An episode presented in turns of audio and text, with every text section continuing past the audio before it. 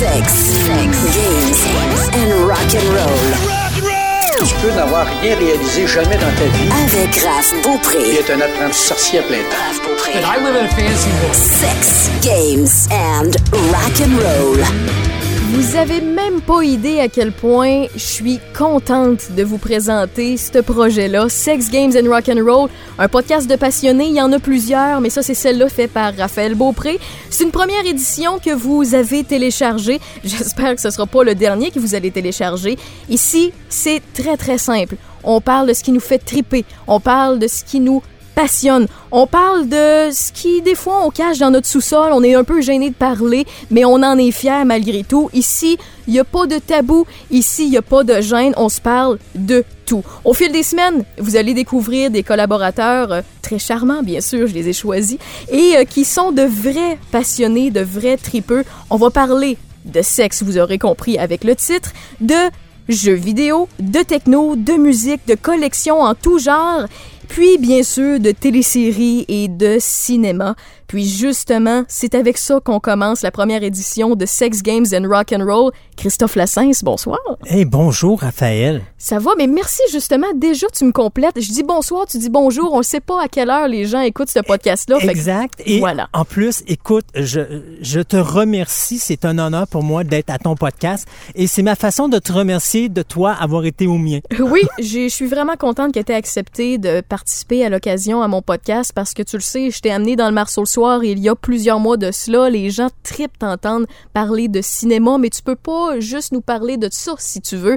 Tu peux nous parler de plusieurs trucs, des à côté qui effectivement peuvent faire partie du cinéma, mais aussi du monde de la collection. Et ça, au fil des podcasts, on va euh, découvrir ce côté-là de toi qu'on n'a pas encore entendu. C'est une exclusivité. Sex Yes. Games and Rock and Roll. Et en plus, tu sais que j'ai pas la langue dans ma poche. Ah ouais? Non? Non? OK. Ben, si vous le savez pas, ceux qui écoutent, ben, vous allez le découvrir en même temps.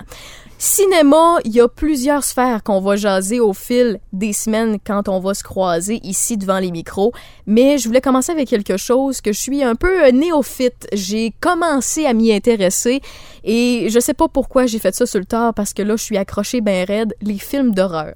Oh, ma chère Padawan, aujourd'hui, nous allons t'allumer sur l'univers du film d'horreur. Je veux qu'on commence à parler de la base des films d'horreur parce que ça part de quelque chose, ce mouvement-là. Puis, écoute, il y a, personne d'autre que toi qui peut mieux m'en parler. Là, donc, écoute, le film d'horreur a toujours existé. Des an- fin des années 1800, début des années 1900, il y avait déjà de l'horreur. Euh, un certain Georges, Méliès avait déjà commencé à faire des, des- des effets spéciaux, puis il avait déjà commencé à faire des films qui terrorisaient le monde. D'ailleurs, le premier film qui a été fait au cinéma, c'était un train qui s'en venait sur une traque de chemin de fer et ils avaient mis la caméra sur la traque de chemin de fer. Alors, je te dirais que presque tout euh, l'achalandage qui était dans la salle s'est complètement euh, vidé de la salle. Ils sont tous sortis parce qu'ils ont eu peur du train, pensant que c'était un vrai train qui s'en venait sur eux autres. Alors, le film d'horreur a toujours été. Mais euh, je dirais, aujourd'hui, on va parler d'un top 15. On va parler de ce que moi, je considère être probablement les 15 meilleurs, je dirais plutôt les 15 films qu'il faut absolument avoir vus dans son bucket list ou sa, sa- son espèce de, de, de, de, liste avant de mourir. Euh, absolument, parce que ce sont des films qu'il ne faut pas manquer, qu'on ne peut pas manquer des incontournables. des incontournables. Mais quelqu'un qui aime vraiment le film d'horreur, même si c'est un petit peu rigolo puis qui va pas vraiment avoir peur, il faut quand même revoir la base, et c'est-à-dire les films de ce qu'on appelle les Universal Monsters, donc les monstres de la compagnie Universal Picture. On parle de Dracula, Frankenstein, la momie, le Wolfman, on parle de la créature du lagon noir, tous ces, ces, ces films-là en noir et blanc. euh, Ou des les années- costumes classiques à l'Halloween. Ouais, c'est ça. qui date des années, je vous dirais même le fantôme de l'opéra et le Hunchback de Notre-Dame font partie de cet univers-là. Donc, on parle des films qui battent à peu près de 1923 jusqu'à à peu près 1954. Puis après ça, ben, il y a la panoplie de suites et, et de sequels qui sont faites. Mais c'est la base fondamentale du film d'horreur. Donc, il existe en DVD des coffrets où est-ce que vous avez genre euh, tous les films de Frankenstein, euh, tous les films de Dracula, tous les films du Wolfman et tout ça. Donc, ça, ça mérite d'être vu.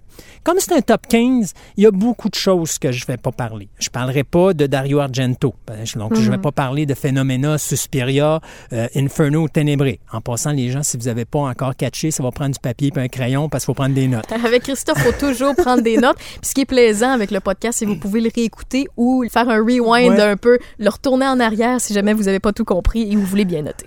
On parlera pas de Lucio Fulci non plus avec l'enfer des zombies. Euh, on parlera pas de Frayeur euh, ou on parlera pas de l'au-delà ou des choses comme ça. On parlera pas non plus de Mario Bava. Ça, c'est les trois gars au niveau du cinéma italien qui ont marqué le film d'horreur. Mais ça, ça veut pas dire que c'est pas des bons films. Non. Ça veut pas dire qu'il qu'il faut pas les écouter.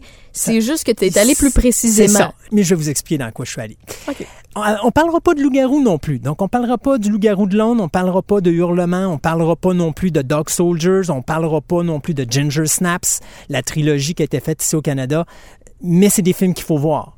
Euh, ou du côté des vampires, on parlera pas de 30 Days of Night, on parlera pas de Near Dark, on parlera pas de Lost Boys, on va parler d'autres choses parce qu'il n'y a pas des films que je considère être vraiment horrifiants. Moi, ce soir, ce que je vous dis, tu m'as demandé un top 15 et j'ai pensé, je me suis dit, ça va être quoi le top 15 des films d'horreur? Et je veux que ce soit des films qui frappent.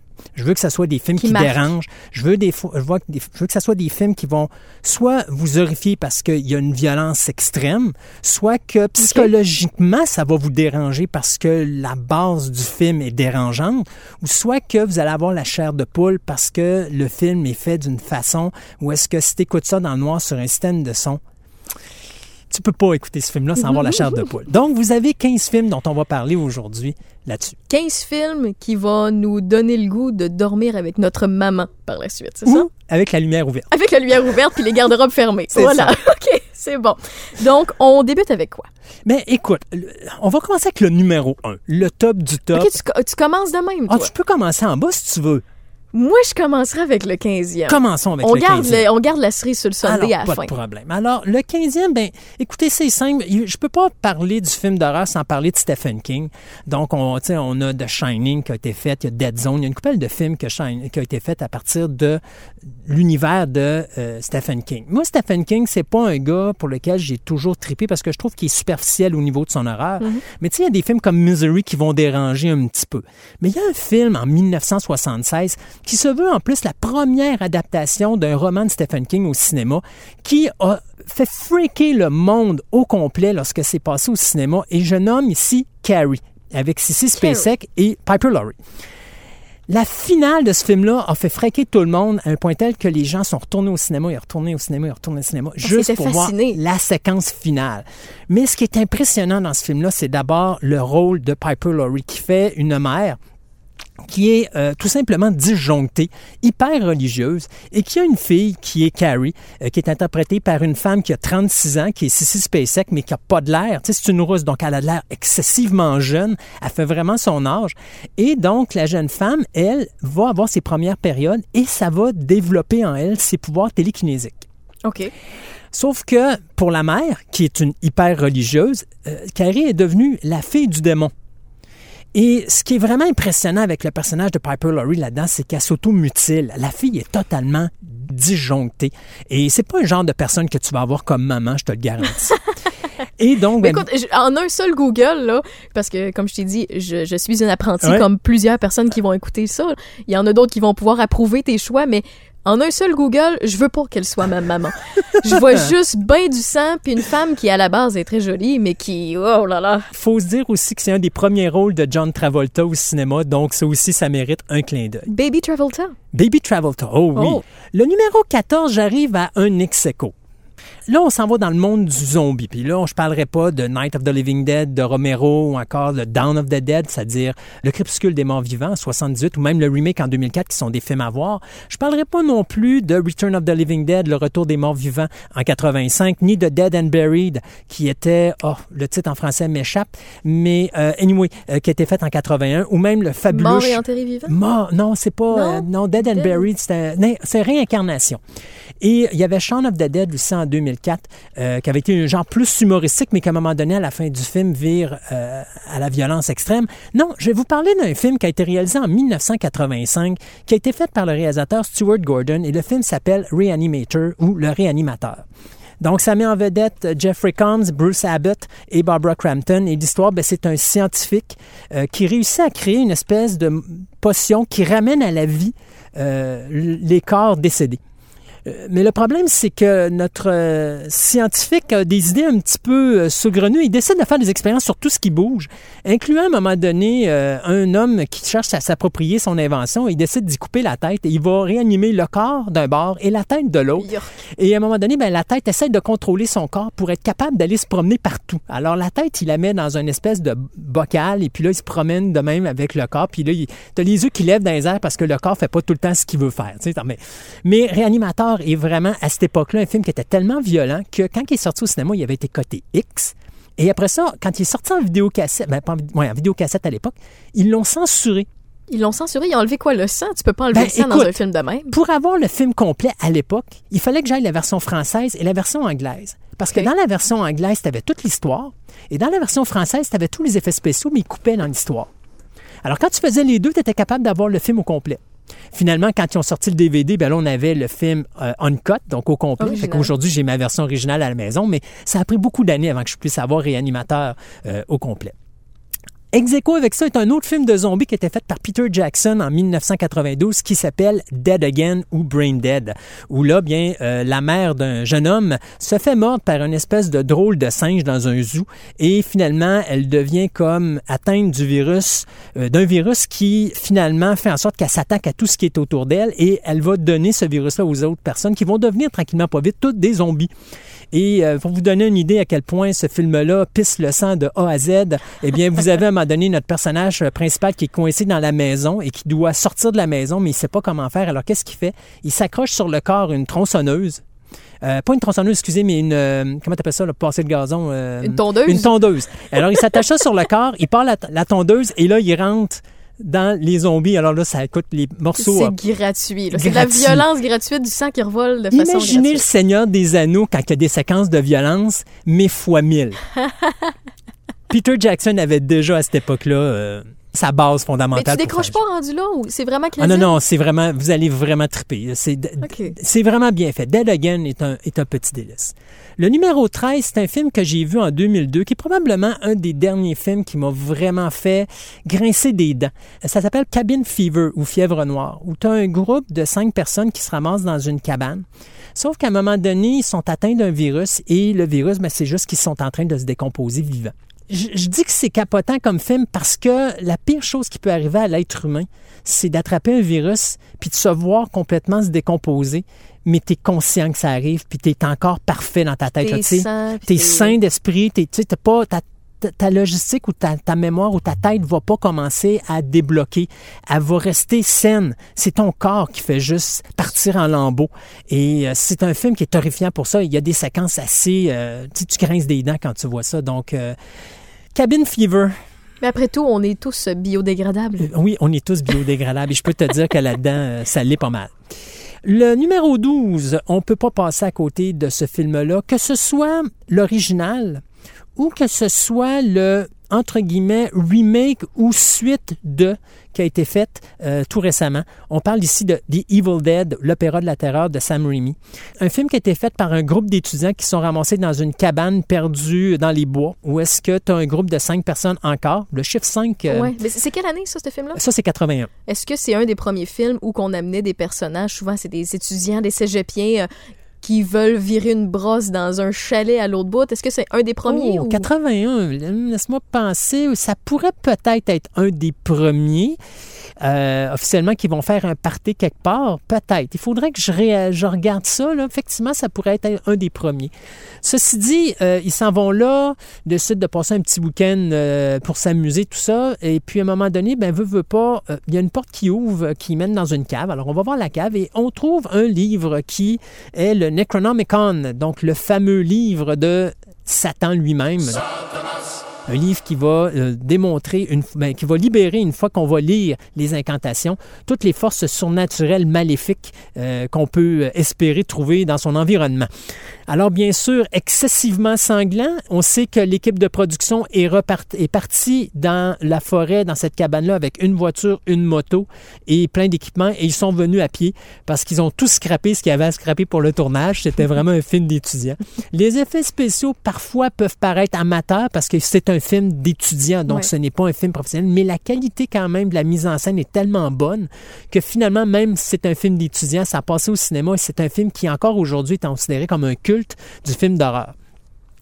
Le remake de 2013, qui s'appelle également The Evil Dead, qui est réalisé par un, un Espagnol qui est Fede euh, Alvarez, lui, eh bien, écoutez, ce qu'il a fait, c'est qu'il a fait un, remake, mais en même temps, si on regarde bien comme il faut, on se rend compte que c'est une suite du film de 81 parce que la voiture du héros principal est encore là et à un moment donné, il sort le cadavre des personnages du premier film. Donc, c'est vraiment un genre d'hommage tout en étant en même temps comme une suite de l'original de 81. Donc, le 2013, beaucoup plus violent parce que les gens, quand ils se mutilent ou s'automutilent, euh, disons que euh, ça laisse un petit peu... euh, tu t'en as la chair de poule et ça te dérange, ça te fait grincer les dents un petit peu. Le seul reproche que je peux faire à ce film-là, c'est que même si tu te mutiles, une fois que les démons sont partis, ben, t'as plus de mutilation sur ton corps. OK, ouais. Ça, je trouve ça dommage. réaliste. Ouais, c'est moins réaliste à ce niveau-là. J'avoue que moi, j'ai débarqué un petit peu, mais pour le reste, au niveau de la violence, c'est extrêmement gratuit. Donc, ça aussi, ça peut être un petit plaisir de l'horreur. Quelque chose qui va vous faire grincer les dents euh, à droite et à gauche euh, par moment. Par la suite. Le numéro 11, Hellraiser. Euh, Hellraiser, parce que voyez-vous, il y a deux auteurs d'horreur dans le niveau de la littérature. Vous avez Stephen King, mais vous avez un gars que je trouve beaucoup plus morbide et beaucoup plus intéressant au niveau de l'horreur, au niveau de la littérature, et il s'appelle Clive Barker. Et Clive Barker, en 1987, a réalisé son premier film qui était Hellraiser, où est-ce que tu as un homme qui a un cube et une fois qu'il réussit à régler le- la puzzle box, il va tout simplement ouvrir les portes de l'enfer et à ce moment-là, tu as des Cenobites. Donc, c'est des entités qui sont, qui sont là pour travailler pour Leviathan, qui est le dieu de l'enfer. Et à ce moment-là, ils doivent te faire connaître les pires souffrances que tu peux espérer. Dans le fond, c'est un Frankenstein qui joue au cube Rubik. Quelque chose du genre. Et donc, bien sûr, ben, les séquences sont assez morbides, sauf que ce gars-là est amené, bien sûr, en enfer. Et à un moment donné, plusieurs années plus tard, son frère arrive euh, dans la même maison où il a fait ça et il se blesse et le sang tombe par terre et réactive Frank. Donc, à ce moment-là, va ramener l'individu qu'on a vu disparaître au début du film de l'enfer. Mais pour ce faire, la femme de, notre personnage principal, euh, qui était en amour avec son frère, donc Frank, elle va aller chercher des gens pour lui ramener ça parce qu'il a besoin de sang pour pouvoir se refaire tranquillement, pas vite. Parce que là, il est devenu un squelette. Après ça, il faut qu'il se remette de la chair. Après ça, il faut qu'il se remette de la peau. Puis une fois que tout ça c'est fait, bien après ça, ben là, il va continuer, il va pouvoir revenir à la vie. Sauf que les Cenobites n'aiment pas ça quand quelqu'un s'enfuit. Et donc, les Cenobites vont essayer de le retrouver et vont se servir de la fille de notre héros principal qui, elle, va découvrir Poto Rose. Donc, Hellraiser est à voir. C'est le genre de film qui peut aller dans les genres, euh, ce qu'on pourrait aller les, appeler les slashers, c'est-à-dire les Michael Myers, les Vendredi 13, les Candyman, les Freddy Krueger, les Leatherface avec Texas Chainsaw Massacre. Mais je pense que dans tout le lot, celui qui fait vraiment le plus peur, c'est vraiment Hellraiser parce que c'est le genre de film que, à cause de la violence excessive, mais de la façon que Clive Barker la démontre, tu la sens, la souffrance à travers l'écran. Tu as mentionné le slasher movie. Peut-être Oui. une petite parenthèse pour expliquer aux gens c'est quoi un slasher movie. C'est un film, un genre de film où est-ce que le meurtrier en série a besoin d'un outil nécessaire pour combler ses plaisirs personnels. Alors, Leatherface... Un débile. Ouais, bah. Leatherface a une tronçonneuse, donc euh, ça rentre dans le slasher movie. Norman Bates a un couteau, donc ça rentre dans le slasher. Le slasher est quelque chose de coupant. Jason, ben, ça dépend de ses humeurs. Des fois, c'est une lance, des fois, c'est une hache. Freddy, ben, c'est son gant. Donc, ils ont toujours quelque chose. Donc, on appelle ça un slasher film ou un slasher movie. En gros, tu veux pas avoir ces gars-là comme voisins. Ça dépend s'ils sont corrects avec toi puis qu'ils t'aiment bien gros. Oui, parce que c'est ça, exactement. Le numéro 10 tombe un petit peu dans le drame fantastique, surnaturel, psychologique, mais je le mets parce que la mise en scène de ce film-là est tellement bonne, les comédiens sont tellement bons et le petit garçon qui fait Damien est tellement époustouflant qui vous donne la chair de poule. Et bien sûr, vous aurez deviné que je parle de La Malédiction, la version 76 de Richard Donner. Donc ça, c'est à ne pas manquer si vous avez la chance de vous taper ça. The Omen, La Malédiction, ou encore, c'est un euh, sénateur qui, ou un ambassadeur plutôt, qui euh, se ramasse à l'hôpital parce que sa femme a fait une fausse couche. Il veut pas avouer à sa femme qu'elle a fait une fausse couche. Il y a une, euh, une sœur qui vient le voir et qui lui dit, écoutez, il y a un autre accouchement qui vient de se faire, mais la mère mère est décédée, mais le bébé tout seul. Donc, on pourrait lui donner, elle ne le saurait jamais. Et donc, il y a un échange qui se fait. Sauf que l'ambassadeur en question va se rendre compte, plus les années passent, plus son fils a des drôles de comportements. Et en faisant une enquête, va se rendre compte que euh, Damien ne venait pas nécessairement d'une femme et que son bébé est pas mort nécessairement à la naissance. Et que peut-être que Damien est l'antéchrist. Donc, pour les, les gens qui aiment la religion et des choses comme ça, c'est un film qui, bien sûr, amène l'idéologie de l'antéchrist qui est là pour empêcher euh, la seconde venue, bien sûr, de Jésus-Christ qui sauverait à ce moment-là la terre de l'Apocalypse. Le numéro 9, John Carpenter, en 1982, a réalisé un film culte qui a fait un flop monumental au box-office parce que c'était trop avant-gardiste pour son temps. Mais au niveau des effets spéciaux pour l'époque, ça demeure un des tops à voir. C'est la chose The Thing. The euh, Thing. Ouais, cette espèce de film où est-ce qu'au début du film, on voit un vaisseau s'écraser sur la Terre et après ça, tu te rends compte qu'il y a une équipe de scientifiques qui travaillent en Antarctique et à un moment donné, ils vont découvrir dans la glace le vaisseau en question. Et ils vont se rendre compte qu'il y a déjà eu avant eux une équipe de scientifiques qui sont venus chercher ce qu'il y avait à venir chercher et ils vont découvrir ce, laboratoire-là. Ils vont découvrir que les gens sont tous morts. Et ils vont ramener avec eux des, un chien, sauf que le chien en question est contaminé par une entité qui euh, se transforme selon les personnes qu'elle va assimiler.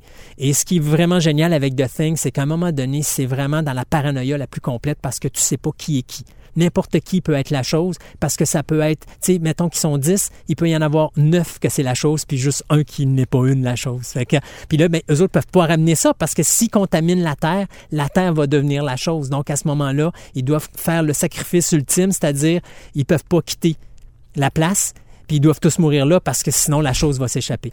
Là, tu disais que ça a été un flop au box-office. C'est quoi les gens, par la suite, ils disaient ça n'avait pas de sens, ça n'avait pas d'allure, il y en avait peur. The Thing est un film à effets spéciaux vraiment époustouflant.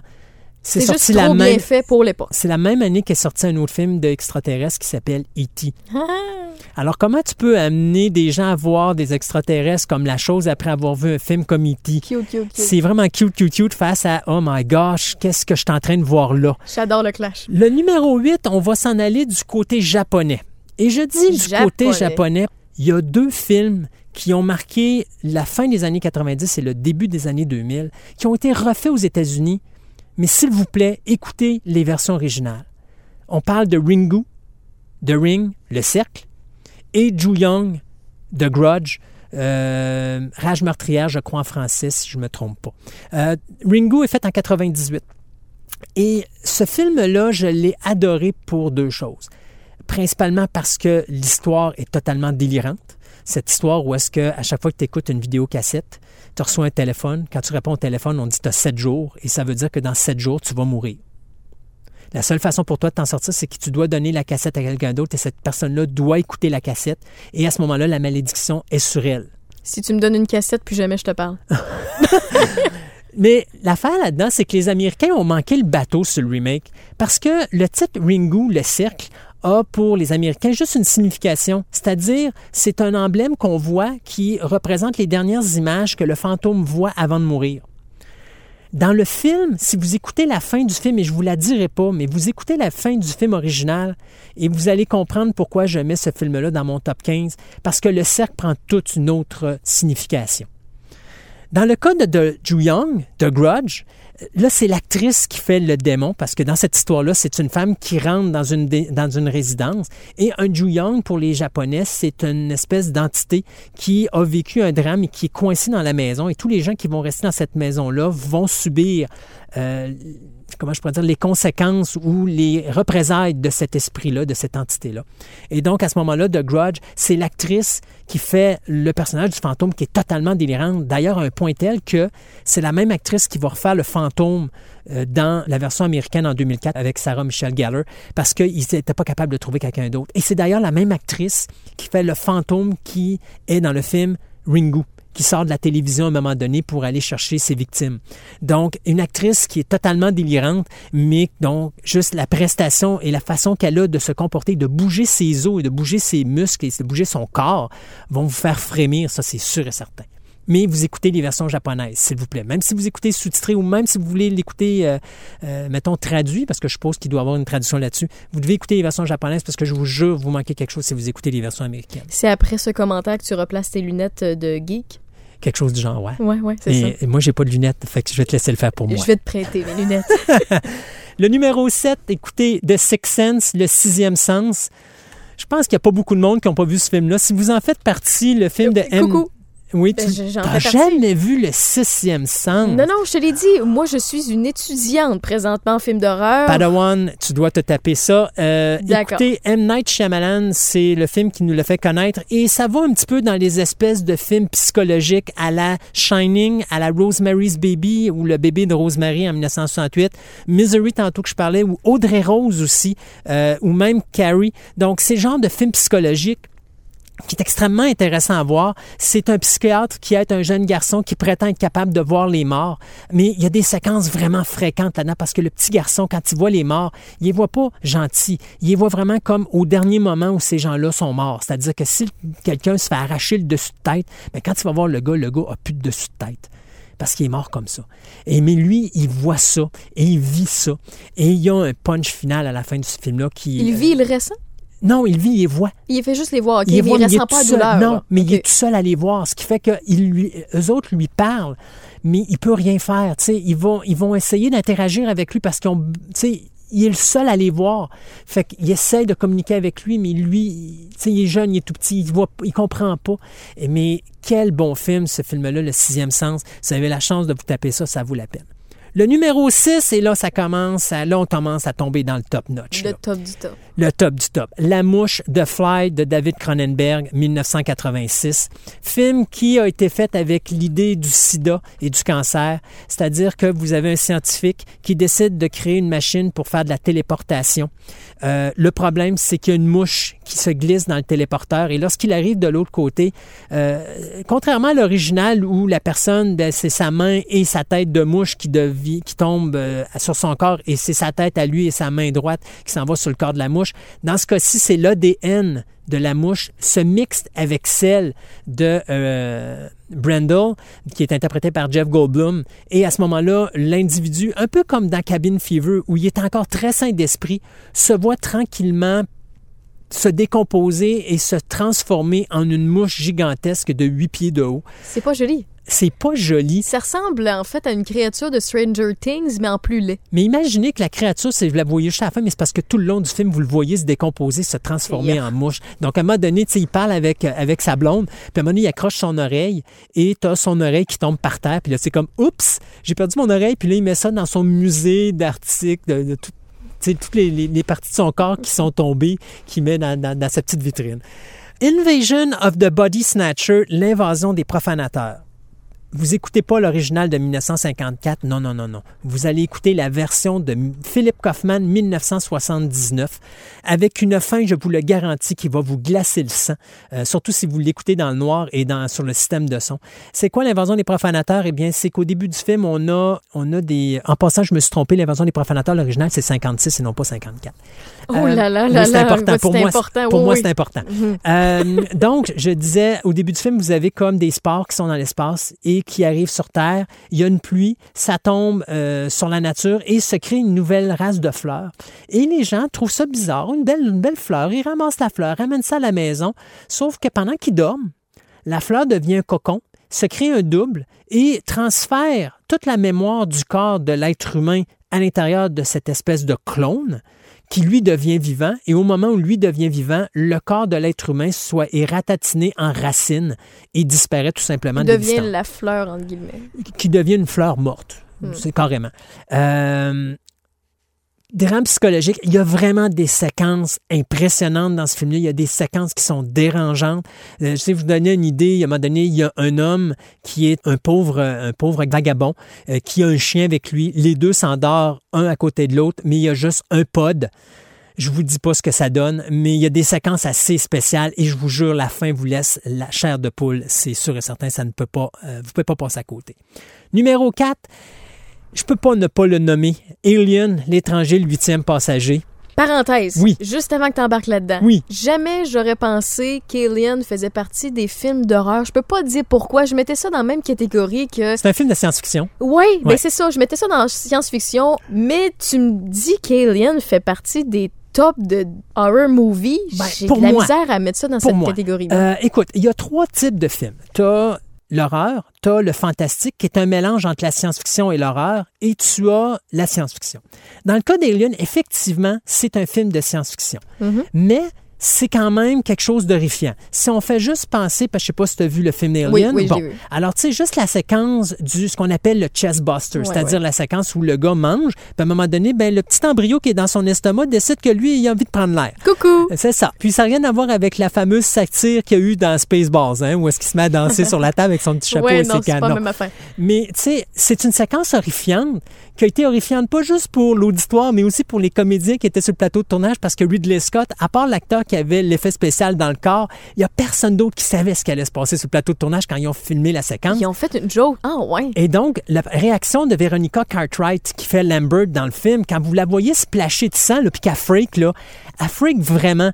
Même quand elle tient la- le personnage parce qu'il se débat, là, puis vous le voyez dans son visage, elle sait pas ce qui se passe, elle sait pas ce qui s'en vient. C'est vraiment fait. Ça a été fait en un one-shot. Puis personne l'avait mis au courant. Personne n'avait mis personne au courant. Ben, voyons Il y avait donc. juste l'acteur qui était sur la table, qui savait ce qui s'en venait, mais les autres ne le savaient pas pour avoir la réaction vraiment correcte. Ben, c'est du génie. Ça du peut génie. juste trop fonctionner ou être un flop.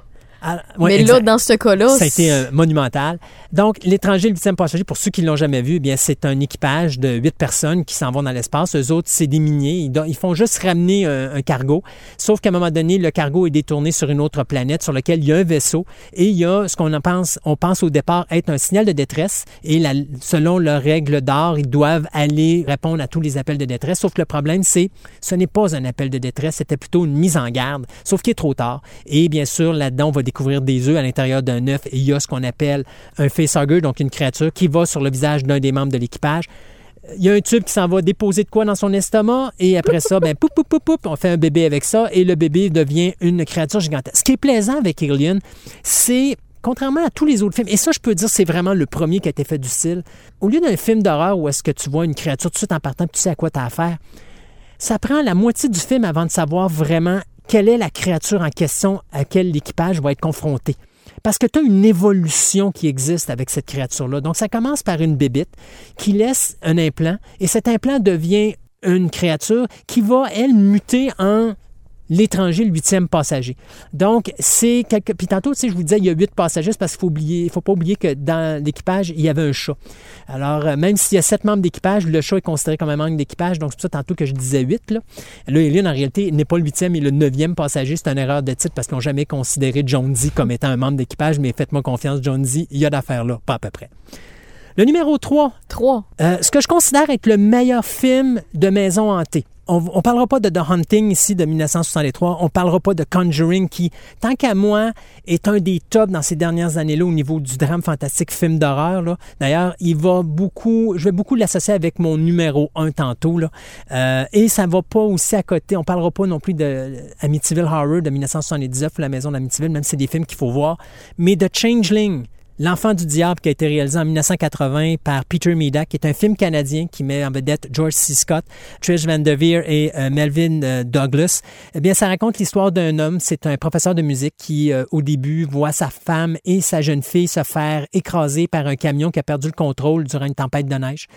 Et donc, lui va, plusieurs mois plus tard, réussir à se sortir de sa dépression parce qu'un groupe d'amis va lui avoir trouvé un poste comme prof d'école dans une autre institution scolaire. Va se louer une maison gigantesque parce qu'après les cours, il veut donner des cours à ses étudiants en dehors de, de- des heures de cours normales. La maison est gigantesque. Le problème, c'est qu'elle est hantée par l'esprit d'un petit garçon qui a été assassiné dans la maison. Et donc, euh, ce que je vais recommander à ce film-là, c'est la chose suivante. D'abord, ce film-là, vous l'écoutez dans le noir. Et vous l'écoutez sur le système de son parce que ce film-là a une trame d'ambiance incroyable Ça nous entoure. ça vous entoure, il y a des bruits de fond, euh, on- il y a des bruits, la musique est belle, tout, mais tout est bien pensé. Et aussi, ce qui est important, c'est que vous allez probablement trouver, le premier 40 minutes du film, là, vous allez trouver ça ennuyant. Mais il faut bien écouter l'histoire. Parce que quand ça débarque, puis quand ça commence à enclencher, si vous avez manqué de quoi dans l'histoire avant, vous comprendrez pas ce qui se passe. Alors, tout ce qui se dit, tout ce qui se fait, il n'y a absolument rien de gratuit dans le Il n'y a film. rien de laissé au hasard. Il n'y a rien de laissé au hasard. Tout le scénario est écrit parce que c'est important, ça demeure là, ça doit être là. Puis si vous ne l'écoutez pas, vous n'êtes pas attentif, vous faites autre chose, puis vous vous parlez. À un moment donné, il va se passer de quoi? Vous allez dire, je comprends pas ce qui se passe. Pourquoi il parle de cette affaire-là? Pourquoi il y a telle affaire? C'est parce que vous n'avez pas écouté. Arrêtez le film-là, recommencez, puis réécoutez-le une deuxième fois. C'est important. Vous devez rester concentré sur le film. Mais à partir du moment que ça décolle, ça décolle. On arrive au numéro 2. Deux. Un film espagnol. OK, Oh. là, tantôt, tu avais un film japonais. Là, Ouais. tu, tu là, je m'en vais en Espagne. OK. Et là, je vous le dis, ça va vous déranger un petit peu. Parce que le film s'appelle Who Can Kill a Child? En français, ça s'appelle Les Révoltés de l'an 2000. C'est plus... euh, En français, c'est C'est plus acceptable. c'est moins intense comme titre. Exactement. C'est quoi le film euh, Who Can Kill a Child? Eh bien, c'est un couple dont la femme est enceinte et elle est sur le point d'accoucher, mais ils décident de prendre leur dernières vacances parce qu'ils savent qu'après, ils pourront plus. Et donc, ils s'en vont dans une île isolée espagnole et quand ils arrivent sur l'île, il n'y a plus personne. Toute l'île est complètement déserte. Au début, on pense que c'est parce qu'on fête une fête quelconque et puis que là, tout le monde est parti à la fête sur, sur- sur l'île puis qu'ils ont abandonné tout simplement l'île. Sauf qu'à un moment donné, tout ce qu'on croit, c'est des enfants. Puis là, on se dit, voyons, on ne peut pas laisser des enfants tout seuls sur l'île, ça n'a pas de bon sens. Mais plus on avance, puis plus on se rend compte que, oups, les parents ils sont encore sur l'île. C'est juste que les enfants se sont réveillés une nuit et ils ont décidé d'assassiner tous les parents. Donc, tout ce qui est adulte, ça y a passé. Et à ce moment-là, je vais vous dire la chose suivante. Il y a deux points importants qu'il faut reconnaître pour ce film-là. D'abord, le premier 15 minutes du film, c'est le générique. Il faut le OK. toffer. Et je vais vous expliquer pourquoi il faut le toffer. Faut, faut le lire. Non, c'est que pendant le premier 15 minutes, on montre des séquences de guerre qui montrent des atrocités qui ont été faites aux enfants. Je vais vous avouer que c'est excessivement difficile à regarder parce que c'est des vraies images. C'est des images de guerre, première, deuxième guerre mondiale. Euh, c'est des affaires que les Allemands ont, ont commis sur des enfants juifs. C'est les enfants qui ont euh, survécu à la bombe nucléaire à Hiroshima. Vous voyez vraiment des atrocités. C'est vraiment très difficile. Mais une fois que vous avez passé ces 15 minutes-là, et il est important parce que ça explique indirectement ce qui se passe après. Parce que quand les enfants se révoltent, ils vous disent pas pourquoi. Mais quand vous avez vu le début du film, c'est pas difficile pour vous de comprendre pourquoi. Puis à un moment donné, vous venez qu'à détester les adultes, puis vous venez apprendre jusqu'à un certain point les enfants. Faut pas être facilement choquable pour écouter ce film-là. C'est une des raisons pourquoi je l'ai mis numéro 2. Mais écoute, je suis facilement choquable, puis je te garantis que je vais l'écouter. Oui. Tu m'en parles, j'en ai des frissons. Écoute, euh, t'as des enfants qui se font assassiner dans ce film-là. Euh, c'est pas violent dans le sens que, tu sais, c'est gratuit, C'est pas gratuit. C'est pas gratuit, mais à un moment donné, tu as des parents qui. Tu sais, tu as, un homme et sa femme qui est enceinte, il faut qu'ils survivent. Ils n'ont pas le choix. Là. À un moment donné, ils ont une voiture, puis euh, il faut qu'ils passent dans le tas. Fait que si les enfants se tassent pas, ben, c'est tout bad, je passe dans le tas, sinon on meurt là. Les enfants sont vraiment cruels parce qu'ils savent que les parents, ils savent que c'est des enfants, donc ils vont se dire Oh, écoute, euh, tu sais, on peut pas toucher un enfant, puis là, l'enfant va venir chercher le- le- le- l'adulte, puis il va l'amener dans un coin, puis première chose que tu sais, il se fait ramasser par la gang d'enfants qui Bam! ont des bâtons, puis des, des crochets, puis des plaquettes. Rappelle-nous le film. Euh, ça s'appelle Les Révoltés de l'an 2000, ou en anglais, ça s'appelle Who Can Kill a Child ou Island of the Damned. Écoutez, je vous le jure, là, puis ça, vous écoutez ça encore une fois sur le système de son, dans le noir, vous ne resterez pas indifférent. Je vous garantis, vous allez faire une coupelle de saut. Ça, C'est sûr que je dors pas c'est sûr. ça. Mon numéro un, L'exorcisme. Ben The oui. Exorcist écoute, de William si tu me disais pas ça, puis tu m'en avais pas parlé Ouais. avec les 14 autres, c'est sûr et certain que je te lançais une roche puis j'en ai pas, là. Euh, écoute, c'est. euh, Puis tantôt, tu sais, je vous disais, tantôt, je parlais de Conjuring. Je considère que Conjuring est peut-être le film qui se rapproche le plus d'Exorcist parce qu'on a réussi quand même à aller faire quelque chose qui n'avait pas été fait depuis Exorcist. Mais euh, le problème, c'est que dans The Conjuring, on montre trop les choses. Alors que ce qui est la magie d'Exorcist de William Friedkin, c'est sa façon de faire du reportage. C'est sa façon de filmer ce film-là d'une manière où, quand tu l'écoutes, tu as vraiment l'impression que tu es dans le film tu fais partie des gens qui sont là. Tu sais, à un moment donné, euh, on a le prêtre qui se promène dans les rues de l'Afghanistan, puis tu as vraiment l'impression d'être à travers cette ville-là, puis à travers les gens. Puis, tu sais, c'est du vrai monde que tu vois. C'est pas, c'est pas des acteurs qui ont mis là. Ils ont vraiment pris des vraies personnes qui, qui étaient sur le bord du chemin et tout ça. Donc, c'est très, très réaliste, c'est très terre à terre. Ce qui fait que c'est la raison pourquoi Exorcist fonctionne si bien. Et en plus, il faut se dire qu'en 1973, les gens sont extrêmement religieux. Là, tu as une petite fille de 12 ans possédée par le démon. quelque chose du genre. Donc, à ce moment-là, la petite fille de, de 12 ans, là, OK, elle est pure, elle est vierge, elle est super adorable. Ça se peut pas. Elle est croyante. Mais c'est pas vrai, elle ne croit pas. Mais c'est pas grave. Tu sais, elle n'est pas, c'est pas le genre d'enfant que tu vas dire que le démon va être capable de posséder. Elle est trop bonne. Ça se peut pas. Et pourtant. Et c'est ça qui a terrorisé les États-Unis. C'est ça qui a terrorisé les gens qui ont, qui ont quitté Exorcist parce qu'ils se disaient si une petite fille comme ça peut être possédée du démon, ça veut dire que moi, il peut venir me chercher, Ouais. c'est sûr et certain. N'importe qui peut être. N'importe qui. Euh, les affaires de gens qui sont morts pendant la représentation, oubliez ça, c'est pas vrai. Mais il y avait un clic, on faisait amener des les ambulances. rumeurs. Il y avait des rumeurs par oui, il y a des gens supposément qui ont eu des crises cardiaques, il y a des gens qui ont été malades, il y a des gens qui ont perdu connaissance. Oui, il y a des gens qui ont perdu connaissance, mais oui, il y avait des ambulances en avant des salles de cinéma parce que ça, c'était un trick pour aller chercher le plus d'argent possible.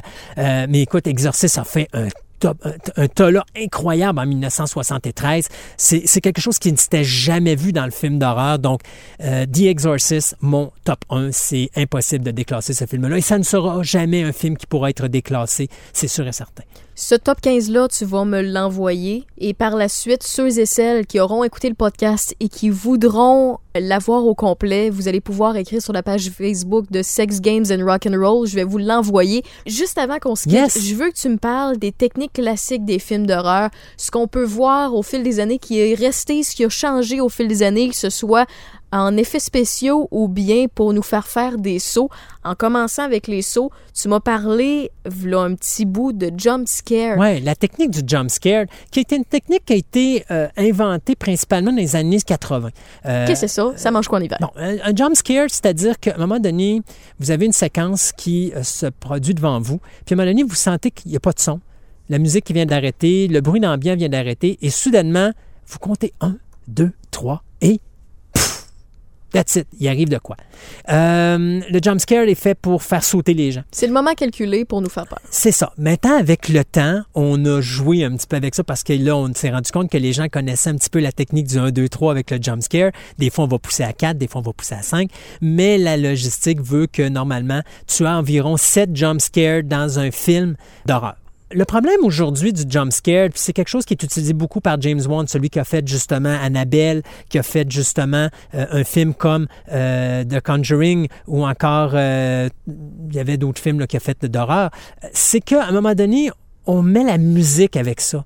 Donc le jump scare, au lieu d'être juste, il arrive un événement qui vous fait sursauter. Là, maintenant, ce qu'on fait, c'est qu'on met un son beaucoup plus élevé, ce qui fait que ça vous fait sursauter, mais le sursaut n'est pas fait à cause de ce que vous voyez.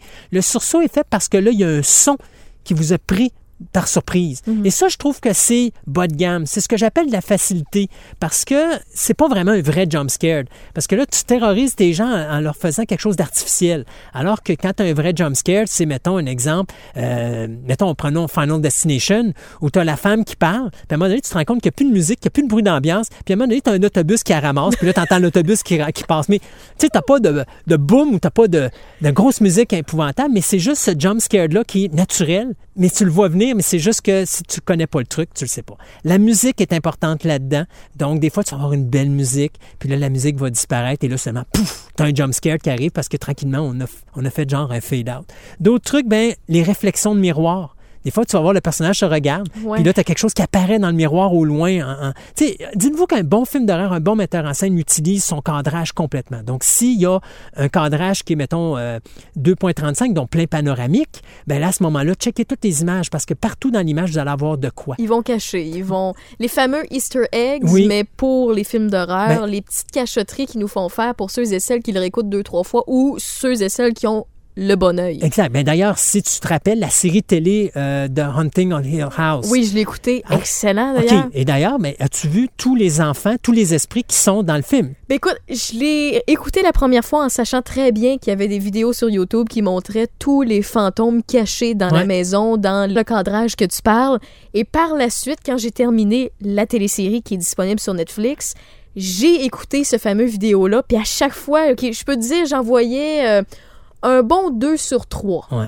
Mais ceux que je voyais pas, c'est ceux-là qui font les plus freaky out. Oui. Ça vaut la peine d'écouter la télésérie, puis par la suite, écouter ces petites vidéos-là. Il y en a plusieurs disponibles sur YouTube, puis peut-être écouter la télésérie après parce que c'est tellement bien fait. Là. Puis, tu vois, euh, euh, The Hunting on Hill House, c'est probablement une série que j'adore pour ça parce qu'ils ont vraiment été rechercher le vieux classique horreur. Puis, ils n'ont pas joué dans la violence excessive. Ils vont pas t'écœurer, mais ils vont te faire peur. Ouais. D'une façon subtile et ils vont te montrer du subliminal. Quelque chose qui est utilisé dans Exorcist. À un moment donné, tu as la petite fille, tu vois son visage, puis soudainement, tu vois des visages de démons. D'ailleurs, si vous écoutez le trailer d'Exorcist, il y a beaucoup de gens qui ont fréqué en écoutant le trailer d'Exorcist parce que à un moment donné, il y a des flashbacks. Il y a des flashs, puis à un moment donné, tu vois apparaître la face du démon, mais c'est une fraction de seconde, mais elle reste gravée dans ta tête. Pourtant, c'est juste une fraction de seconde que tu la vois. Mais tu sais, c'est du subliminal. Puis j'ai peut-être pas le bon terme là parce que je suis pas autant spécialisée dans le cinéma que toi, mais dans The Hunting of the Hill House, justement les scènes qui tournent sans cesse, la manière de filmer, de qui change les personnages d'un bout à l'autre, tout simplement en une seule scène sans voler de punch là, c'est pour ça que j'en dis pas plus.